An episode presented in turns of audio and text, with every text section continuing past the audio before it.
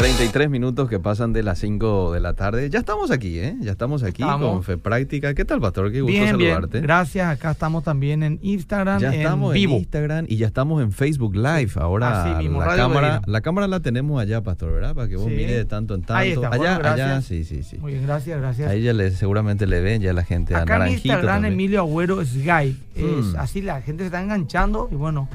Eh, gracias, Eliseo. Es un por- placer tenerte por de vuelta. Estar de vuelta juntos y Sí. hoy les tenemos a Naranjito nuevamente, al querido Sí, Diego Enciso, sí. o serio. ¿Qué pasó de Perelo, Pastor? Y Perelo, no sé si puedo decir o no, pero pues también decirlo, es un hombre sujeto. Ah. Es un hombre sujeto y viste que anda, andaba saliendo mucho y, la hermana Carla no es que le gustaba demasiado. Ah, ya. y bueno, bien. él prefirió sujetarse nomás y, para evitar problemas. Está no es fácil, Eliseo, bien. no le juzgue, no, no tenga esa sonrisa irónica. Él nos está escuchando ahora mismo y por Eh. favor vamos a respetarnos. ¿sí? Bueno, bueno, bueno. Este, ay, ya estamos con nuestro café de Almayer. Estamos, sí, ¿Cómo muy- vamos a café, charlar sin el café de Almayer, verdad? Ya tenemos todo para hablar de un tema muy interesante, pastor, ¿eh?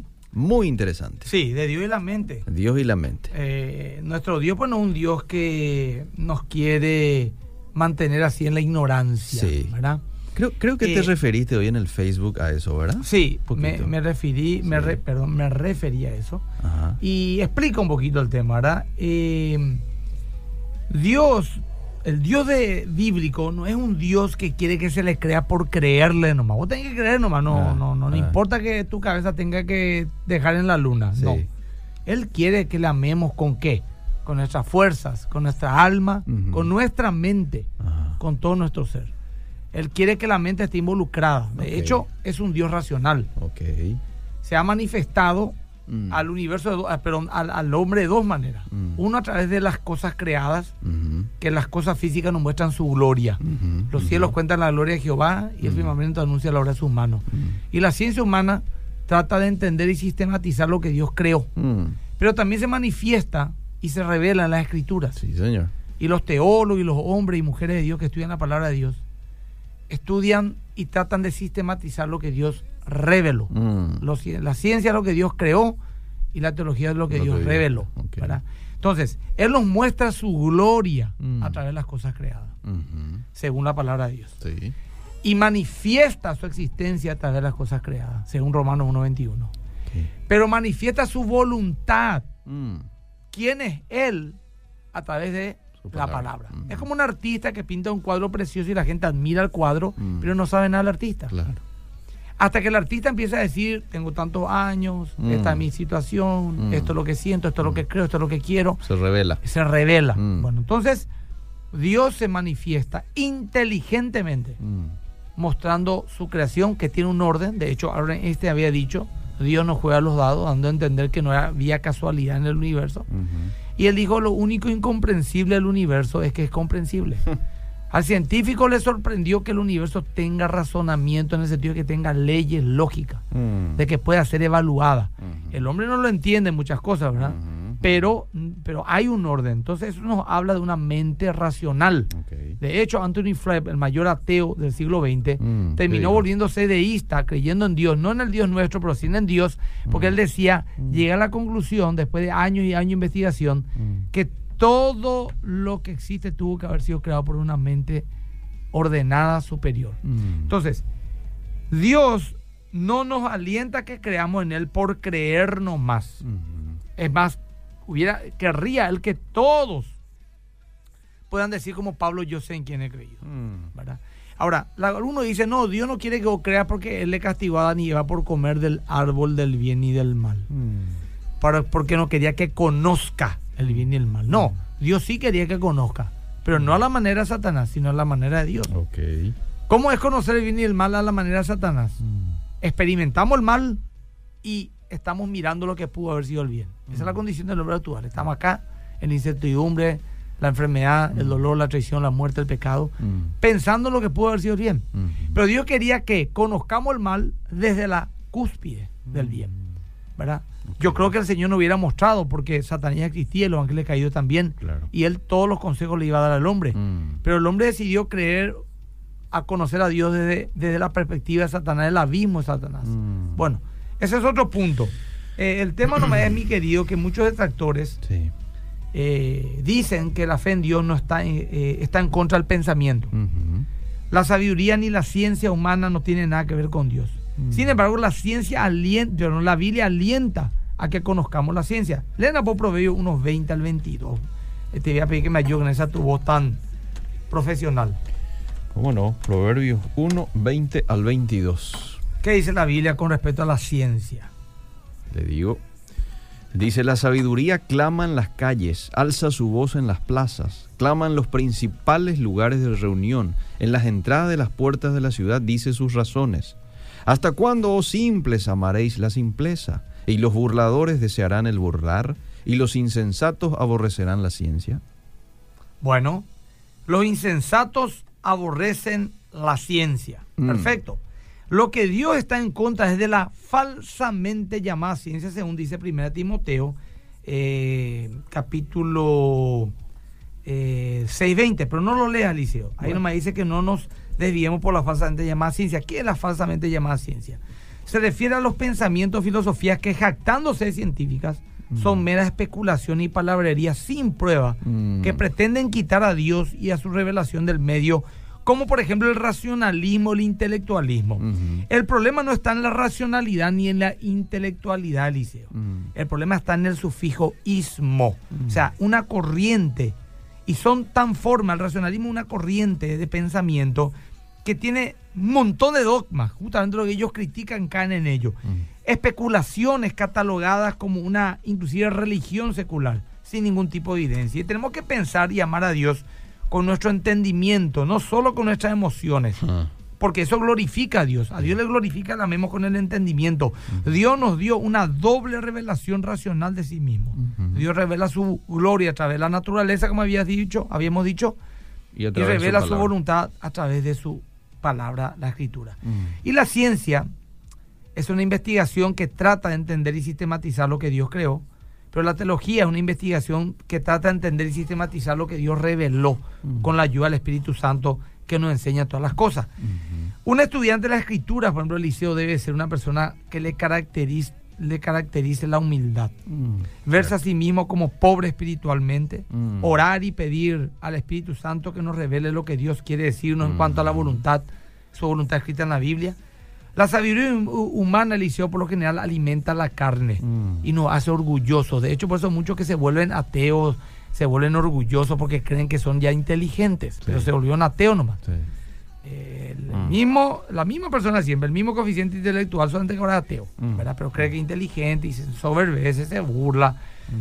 Pero el verdadero estudiante de la escritura, Liceo, se tendría que ir haciendo cada vez más humilde. Pues para, puede ver en, en la Biblia, al leerla, su limitación Mm. eh, ante un Dios tan grande. Puede ser su pecado también que él ve. Entonces ve la gracia de Dios sobre su vida y así también siente compasión por los que están en la misma condición. El conocer a Dios, Eliseo, en nuestra mente enriquece nuestra vida interior. No hay duda. Nos da seguridad, Sí. nos hace hacer algo fundamental en todo cristiano, hace que alabemos a Dios, Mm. porque nos damos cuenta, pensamos y entendemos lo que Él ha hecho por nosotros. Sí, señor. Eh, yo leí, y te voy a leer un poco una frase si la gente me, me- me acompaña, Mm. de un gran predicador que te voy a presentar después. Te voy a leer su reflexión. En la contemplación de la divinidad, dice este predicador, el estudio de las escrituras, hay algo extraordinariamente beneficioso para la mente. Mm. Es un tema tan vasto que todos nuestros pensamientos se pierden en su inmensidad, tan profundo que nuestro orgullo se hunde en su infinitud. Mm. Cuando se trata de otros temas sentimos que podemos abarcarlos y enfrentarlos, pero cuando nos damos con el estudio de la escritura y descubrimos que nuestra plomada no puede sondear su profundidad, que nuestro ojo de águila no puede percibir su altura, nos damos cuenta que aún el hombre más sabio puede llegar a parecer un pollino salvaje. Ningún tema tiene la capacidad de humillar tanto la mente como los pensamientos de Dios. Más, si al mismo tiempo la humilla, también la expande. El que con frecuencia piensa en Dios tendrá una mente más amplia que el hombre que se afana simplemente por lo que le ofrece este mundo estrecho. El estudio más excelente para ensanchar el alma es el estudio de Cristo y este crucificado. No hay nada que desarrolle tanto el intelecto, que magnifique tanto el alma del hombre como la investigación devota, seria y sincera y continua del gran tema de la vida. Esto lo escribió Charles Spurgeon Mm. en el año 1854, cuando tenía 20 años de edad, Eliseo. Ah. A muchos a los 50 nos cuesta entender lo que él escribió a los 20 años. Mm. ¿Quién fue este hombre Eliseo? Para los que no lo conocen. A la edad de 8 años ya leyó el libro completo El progreso del peregrino, el segundo libro más leído después de la Biblia. Mm. La leyó 100 veces de tapa a tapa en toda su historia, en toda su vida. A los 15 años ya leyó la Biblia por completo y podía recitar extensas partes de memoria. Leía semanalmente unos 6 libros, casi uno por día durante 43 años y dejó una biblioteca con más de 10.000 libros, las cuales leyó todo. Sabía de matemática, biología, historia y arte, específicamente dibujo y poesía.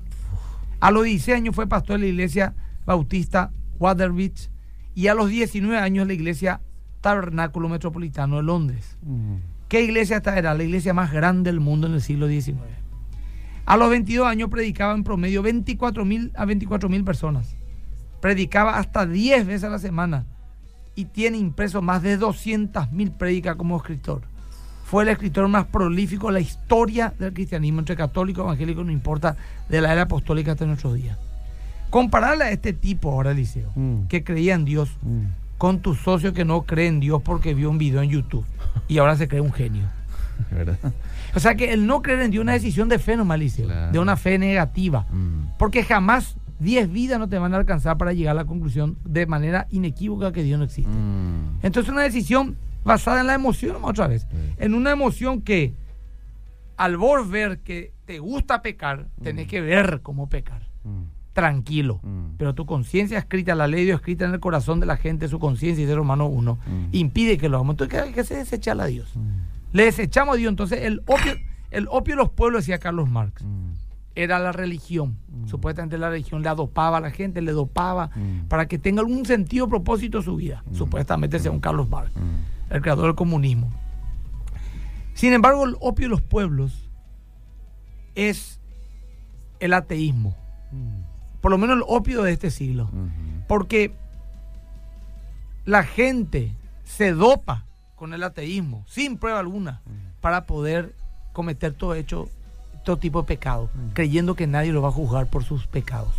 Y vive una vida supuestamente tranquila, creyendo que nadie va a juzgar. Ese es el verdadero opio de los pueblos. No lo digo yo, lo digo Miss Love, no me acuerdo su apellido, Premio Nobel de Literatura en 1980. El verdadero opio de los pueblos es el ateísmo.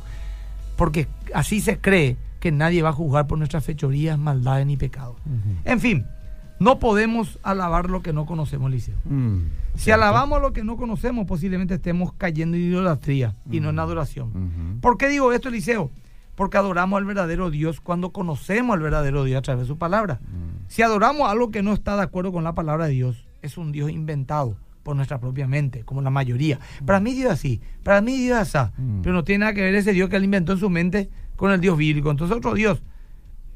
Es lo que nos imaginamos, por lo tanto es idolatría, ¿verdad? La adoración no va al verdadero Dios. Y si en un lugar hay varias personas que adoran a distintos dioses, porque cada uno crea un Dios a su imagen y semejanza, Sí. entonces es politeísmo Mm. e idolatría. Y los paganos eran así, esto no es nuevo. Los griegos adoraban a tantos dioses que dejaban un nicho vacío Mm. en un templo, Mm. por si hubiera algún dios no conocido entre ellos, que no supiera y temían que se enoje Mm. por no adorarle. Entonces dejaban un nicho vacío en honor a ese dios no conocido. Esta historia inclusive está en el libro de Hechos capítulo 17, creo. Para alabar correctamente a Dios, primero tenemos que conocerlo. Y le conocemos por la palabra de Dios leyéndola y usando nuestra mente. Mm. Sí.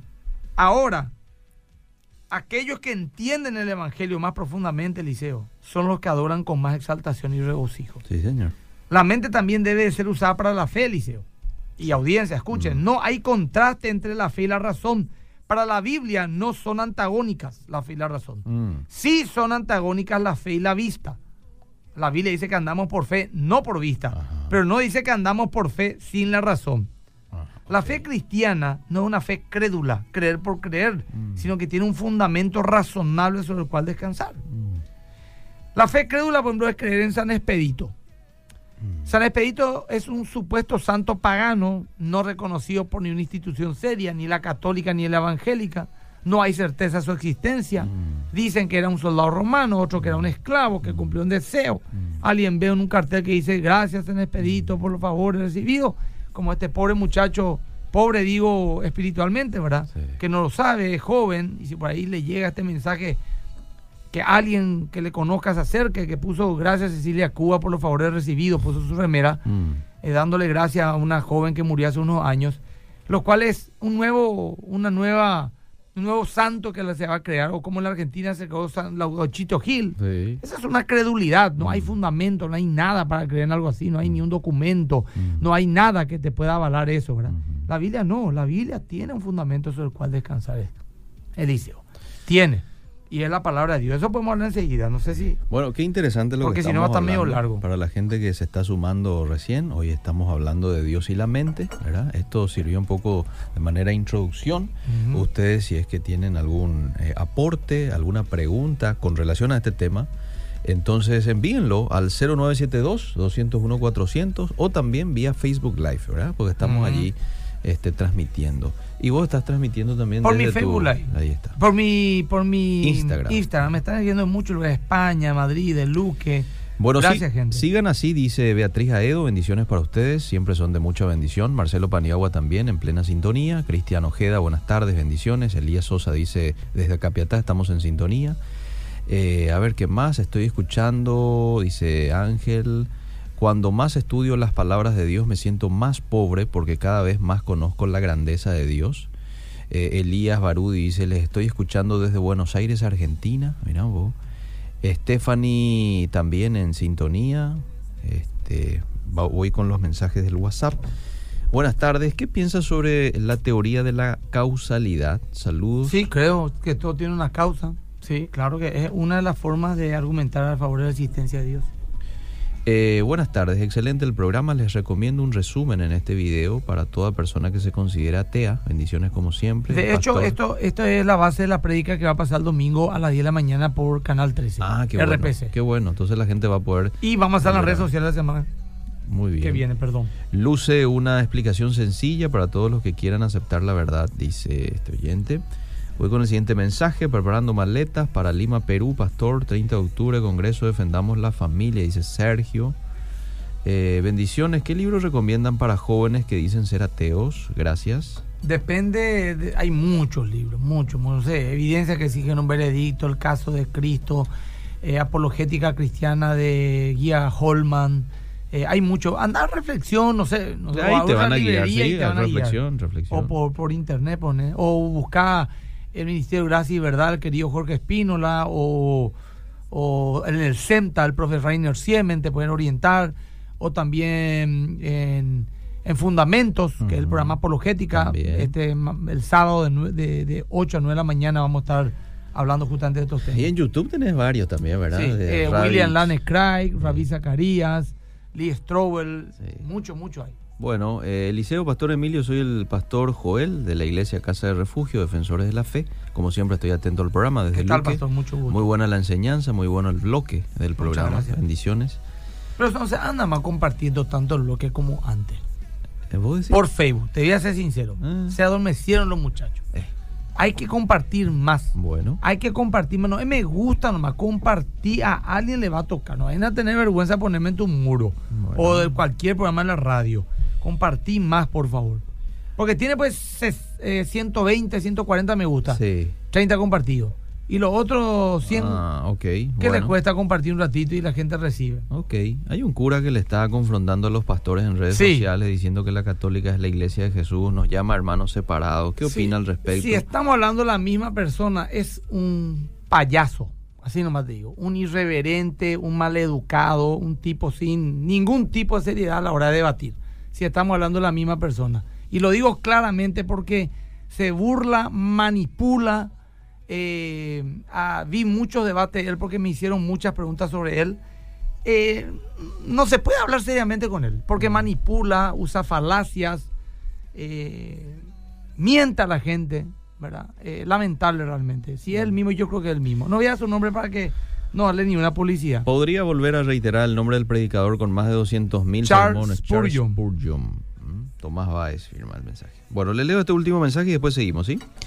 Buenas tardes, qué buen tema. Ojo que cuando dije payaso me refiero a este puntualmente, no a los sacerdotes. Claro, Hay muchos claro, serios. claro. No, no se entendió. Que con quien no comparto mucha doctrina, pero son hombres serios. Mm. Ojo, así como por ahí habría algún pastor payaso también por ahí, a lo mejor lo hay. Y seguramente lo habrá. Pero este es un payaso. Ok. Sin, sin eh, también que no se me enojen los hermanos que trabajan en, en hacer reír a la gente. Pero este de verdad es un irreverente. Pastor, en la Biblia encontramos que existen muchas cosas que claramente no se nos permitió entenderla, comprenderla con la mente. Así como, Deuteronomio 29, 29. así como dijiste, Pastor. Sí. ¿Debemos rendirnos ante tales profundidades, aceptarlas y punto? Qué buena pregunta. Te explico. En la Biblia hay misterios. Sí. Y los misterios no significa que no, que, que no, no tienen lógica. Sencillamente es algo que Dios no le plació revelarnos. Ok. Especular sería caer en herejía a la larga. Desde cosas profundísimas como por ejemplo la encarnación de Cristo, la Trinidad, hasta cosas menos importantes pero también interesantes como por ejemplo con quién se casó Caín, que hay Ah. especulaciones, ¿verdad? Ajá, Etcétera. ajá. Eh, esas cosas el Señor pide que la tomemos o que confiemos en lo que Él nos dice. Hay, hay. La Trinidad, pues no, no, no podemos explicarla. Algunos lo, lo explican. Lo más cercano a la Trinidad que yo entendí, tres en uno, es largo, ancho y alto. Una caja. Es una caja, pero tiene largo, ancho y alto. Mm, ¿Me explico? Pero sí. es una. Pero tampoco. El huevo no es lo mismo porque el huevo tiene clara, eh, yema y cáscara, pero son tres elementos distintos, ¿verdad? Y Mm. son tres dioses, o sea, no son tres dioses en uno, un mismo Dios, tres personas. O sea, es, como, no es uno más uno más uno, pues es Mm. tres, es uno por uno por uno es tres, es uno, ¿verdad? Eh, Pero especulamos, pero en nada afecta a la doctrina. Ahora, todo lo que tiene que ver con lo revelado, o sea, que la fe, o sea, el pecado, Mm. la expiación, eh, el- el- el- los atributos de Dios, etcétera, todo ello es razonable, es entendible, es claro para el que lo quiere entender, ¿verdad? Pero las cosas misteriosas, sí, cierto, hay muchas cosas muy misteriosas en la Biblia, Ajá. pero no dice, te voy a explicar y tira una falacia, no dice, hermano, esto vos no tenés acceso, punto. Ah. La Biblia no revela. Por ejemplo, el paralelismo entre la soberanía de Dios y la, la responsabilidad humana es un misterio. Que Dios es soberano, Sí. pero el hombre también es responsable. Claro. Caminan, ¿verdad? Eh, de manera, como dice Nicodemos, un, un teólogo brasilero, Mm. es como una vía de tren que acabo te para al frente y parece que son paralelos y no se cruzan nunca, pero mirás al horizonte Mm. y parece que se juntan una. Entonces en la eternidad Dios nos mostrará cómo se conjugará, a lo mejor vamos a tener la mente, ya una mente mucho más preparada para cosas tan profundas, no sé. Pero todo lo que tiene que ver para la salvación de tu alma es razonable. Son pecador, es razonable. Hay maldad, es razonable. No podemos agradarle a Dios, es razonable. Mm. Necesitamos de gracia para salvarnos, es razonable. Alguien tiene que pagar nuestra culpa, es razonable. Hay que arrepentirse y vivir una vida acorde a la palabra de Dios y el carácter de Dios con la ayuda del Espíritu Santo, es razonable. Ok. ¿Entendés? Entonces, bueno, esas son todas cuestiones que sí podemos razonarlas. Y las cosas que no las reveló el Señor, y bueno, la creemos. Así nomás, ¿verdad? Porque está en la Biblia y punto. Que es la pregunta que hace el final. Ahora, como dijo mi querido amigo Alex San Pedro, Sí. hay cosas que podemos entenderlas muy bien y demás, y mucho más lo que te imaginas, Liceo. Ajá. Y la que no, confiamos. Si Dios es Dios, como le dijeron a Pablo, Pablo dijo, ¿acaso a usted pasa algo extraordinario que Dios resucite muerto? Yo no sé cómo puede hacer eso, racionalmente no se puede entender, pero Dios, si es Dios, lo puede hacer. O como dijo John MacArthur, ¿verdad? Le dijo, a usted le va a ser razonable cómo nació Dios sin la intervención de un hombre acá en la tierra, eh, por obra y gracia del Espíritu Santo. Muy razonable me parece, le dijo a este Larry King. Mm. ¿Y cómo eso es razonable? Para mí es razonable que Dios pueda hacer algo así. Ah. Irracionable, irracional sería que yo crea que Dios no puede hacer algo así, porque Dios pues todo lo puede, es el concepto de Dios. Claro. Es sen- sencillo el tema. Bueno, el texto que dijiste al inicio era: Las cosas secretas pertenecen a Jehová nuestro Dios. Deuteronomio 29. Más las 29. reveladas son para nosotros y para nuestros hijos para siempre. Para que cumplamos todas las palabras de esta ley. Lindo texto relacionado. Bueno. Bueno, voy a dos mensajes más, ¿te parece? Sí, y después vamos a continuar un poquito más. ¿Qué ustedes opinan de un joven que tiene una remera escrita diciendo lee la Biblia, recorre las calles y dice que no tiene congregación? No lo conozco, nunca lo vi, Pero que alguien tenga una remera que diga leer la Biblia y camine por la calle, no, no veo nada Por malo. lo menos el mensaje es muy el positivo. mensaje, bueno, ¿verdad? ahora no sé quién es el tipo, no puedo hablar de él. ¿Cómo se llama el pastor inglés que comentó hace rato? Dice. Charles Spurgeon. Sí. Eh, pastor Emilio, uno de los misterios es donde Saúl va a una divina y habla con Samuel ya muerto. ¿Cómo puede ser Ah, mire, eso? algunos dice? dicen que es un misterio, pero no es tan misterioso, ¿verdad? Algunos dicen que era Samuel, otros dicen que no era Samuel. Ah, Y, y ambos tienen algunos bachecitos. Pero para mí, Dios actuó en su soberanía nomás. mm, Pero eso no significa que Dios no permite hablar con muertos. claro, Fíjate bien. puede ser una Toda la Biblia dice que Dios maldice lo al que hable con muertos. Sí. Y Dios en su soberanía le trajo a Samuel para darle una palabra a Saúl. Mm, Supuestamente no, es que porque le invocó la bruja, si la bruja fue la primera seductor, mamá gritó, dice, ¿verdad? Mm. Ni ella no creyó. Dios en su soberanía actuó, pero que Dios haga algo en su soberanía no significa que yo quebrante sus reglas.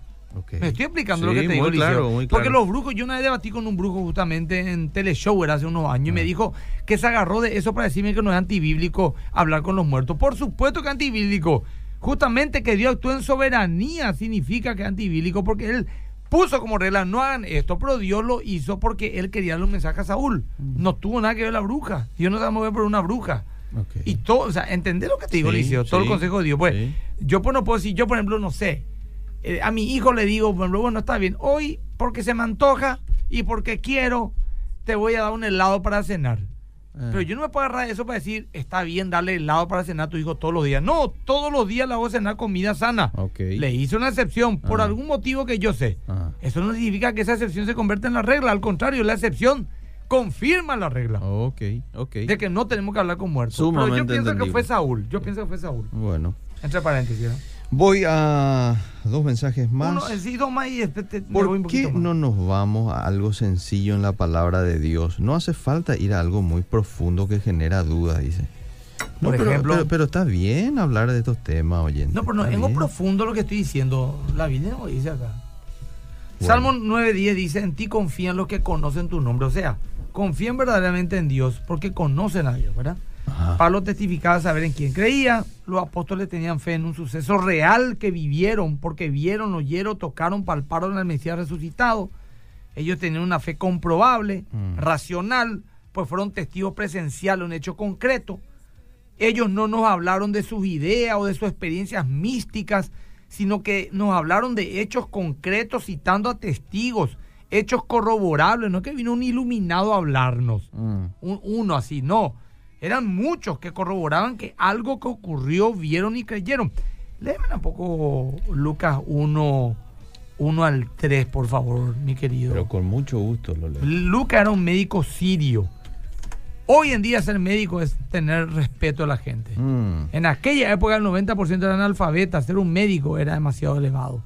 Y dejar todo eso para una nueva fe que le iba a costar persecución y posiblemente muerte, no era una decisión así nomás. Yo no lo voy a tomar emocionalmente, dijo, voy a investigar. Mm. Y mire lo que dice el documento bíblico. Bueno, es una dedicatoria a Teófilo y le dice, puesto que ya muchos han tratado de poner en orden la historia de las cosas que entre nosotros han sido ciertísimas, tal como nos lo enseñaron, lo que desde el principio lo vieron con sus ojos y fueron ministros de la palabra. Me ha parecido también a mí, después de haber investigado con diligencia todas las cosas desde su origen, escribírtelas por orden, oh excelentísimo Teófilo, Han sido ciertísimas. Eh. Desde el principio. desde el principio. Eh, Investigado con sí. diligencia. Así mismo. Una cosita nomás, la profe Graciela Stumpf me pone excelente pastor. Su ejemplo de creer en Papá Noel en la prédica del domingo fue fabuloso para tener en cuenta para sustentar nuestra fe. Muy bien, profe, le explico. Acá nomás un paréntesis. Muchos pues falazmente Mm. te quieren decir, vos crees en Dios, ah, entonces crees en Papá Noel. Mm. No tiene nada que ver. No, no hay comparación. Fíjate bien, atendé bien, te voy a argumentar. Ah, Papá Noel es un cuento hecho, nunca fue escrito para que la gente lo crea. ajá. Primer punto. Segundo, Papá Noel supuestamente vive en un lugar físico, Ah, concreto, Polo Norte. ah. Andar a recorrer todo el Polo Norte, que no es difícil hoy en día, y no vas a encontrar una fábrica de juguete con enano adentro. Mm. No vas a encontrar. Mm. Jamás lo pretendió que se crea como una realidad. Otro, Nadie que tenga 10, 11, 12 años ya cree más en Papá Noel. No. Menos un científico o un adulto. Sí. Pero Dios es algo mucho más profundo. En primer lugar, no es un cuento. Mm. Segundo, científicos, pensadores, filósofos, profesionales, hombres y mujeres de todo el mundo creen de manera natural en un Dios y muchos lo argumentan, hay documentos. Mm. O sea, es una falacia que se llama hombre de paja, ¿verdad? Mm. Donde yo a un sabueso le hago leer un hueso y le, le- le- le desvío de su presa. Mm. Entonces, ah, sí, Papá Noel, pues no existe un cuento y Dios también un cuento. Ese es un argumento estúpido, no, no, no tiene ni un sustento serio. Claro. Si alguien te plantea algo así, o, o es un ignorante, pobrecito, y hay que enseñarle, o, o- o no tiene intención de saber la verdad, porque te plantea una falacia. Mm. ¿Entendés lo que te digo, Liceo? sí. No, es lo mismo No hay luego punto de comparación. Bueno, así que gracias, profe. Te- repito lo que a vos te gustó tanto. Ahora, primera, mira, Luca dijo, acá no hay duda alguna. Yo investigué de sus orígenes diligentemente y eh, con- conté que eran ciertísimas estas cosas. Estamos. Mm. Luego el apóstol Pablo, que también era un fariseo, fariseo que se encontró con Jesús resucitado camino a Damasco, Sí. escribe en 1 Corintios 15, ¿Quieres que lo 1 busque? al 8, lee un poco y después te voy a, te voy a cerrar con algo. Primera de Corintios. 15. 1 al 8. Sí. Además os declaro, hermanos, el evangelio que os he predicado, el cual también recibisteis, en el cual también perseveráis, por el cual asimismo, si retenéis la palabra que os he predicado, sois salvos. Si no creísteis, si no creísteis en vano. Porque primeramente os he enseñado lo que asimismo recibí, que Cristo murió por nuestros pecados conforme a las escrituras, y que fue sepultado y resucitó al tercer día conforme a las escrituras, y que apareció a Cefas y después a los doce.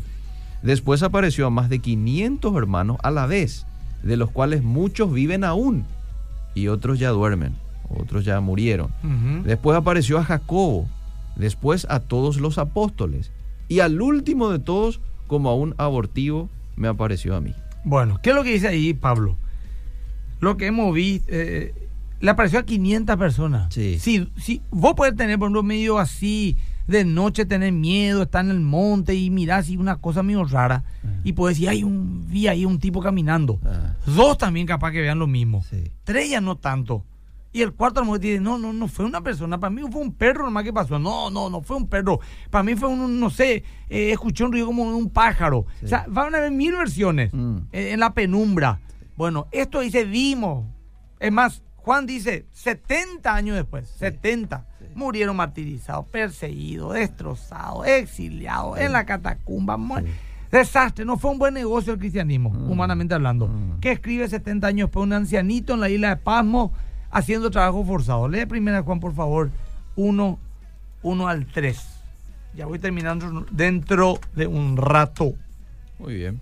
Dice, lo que era desde el, desde el principio, lo que hemos oído, lo que hemos visto con nuestros ojos, lo que hemos contemplado y palparon nuestras manos tocante al verbo de vida, porque la vida fue manifestada y la hemos visto y testificamos y os anunciamos la vida eterna, la cual estaba con el Padre y se nos manifestó. Lo que hemos visto y oído, eso os anunciamos, para que también vosotros tengáis comunión con nosotros y nuestra comunión verdaderamente es con el Padre. y con 70 su- años después, Sí. vimos, oímos, palpamos, tocamos, muchachos, no podemos negar lo que pasó. Es más, ellos, ellos no eran crédulos, dicen, estos estos apóstoles eran crédulos. ¿Qué iban a ser crédulos? Si cuando Jesús caminó en el mar, ¿qué dijeron en medio de la tormenta? Un fantasma dijeron, dijo, es Jesús.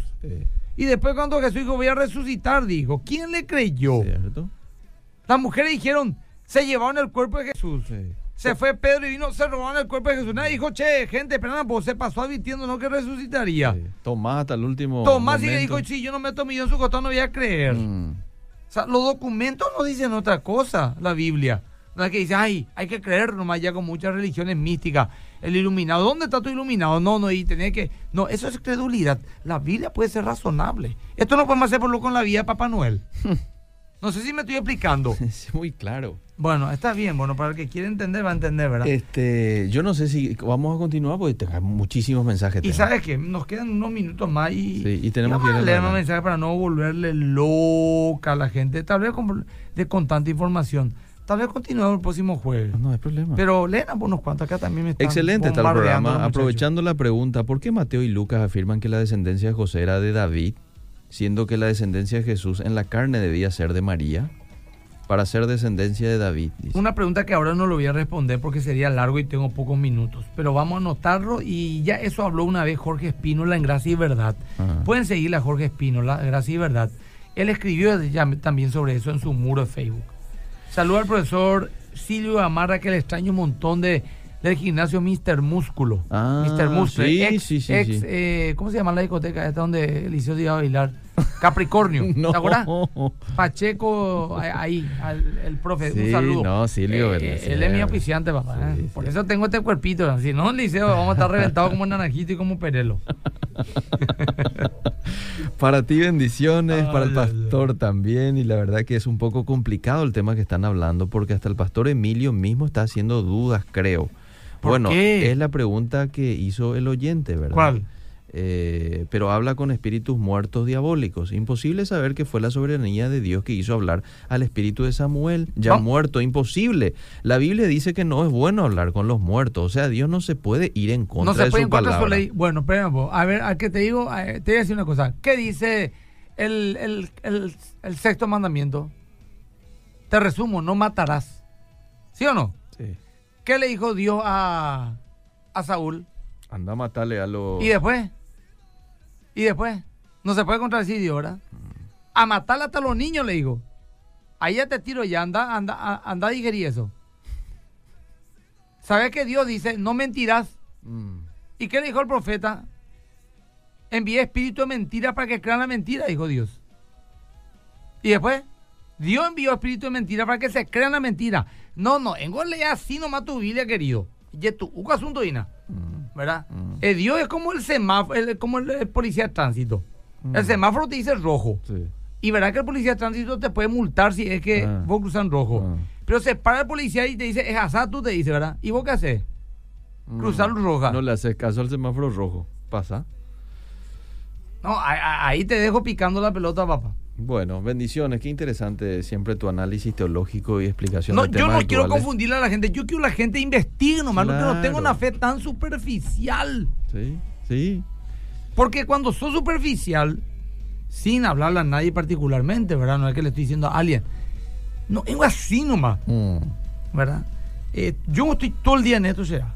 Y Hoy esto no, no, toda la mañana leí. Estoy Eh. todo el día en esto, será.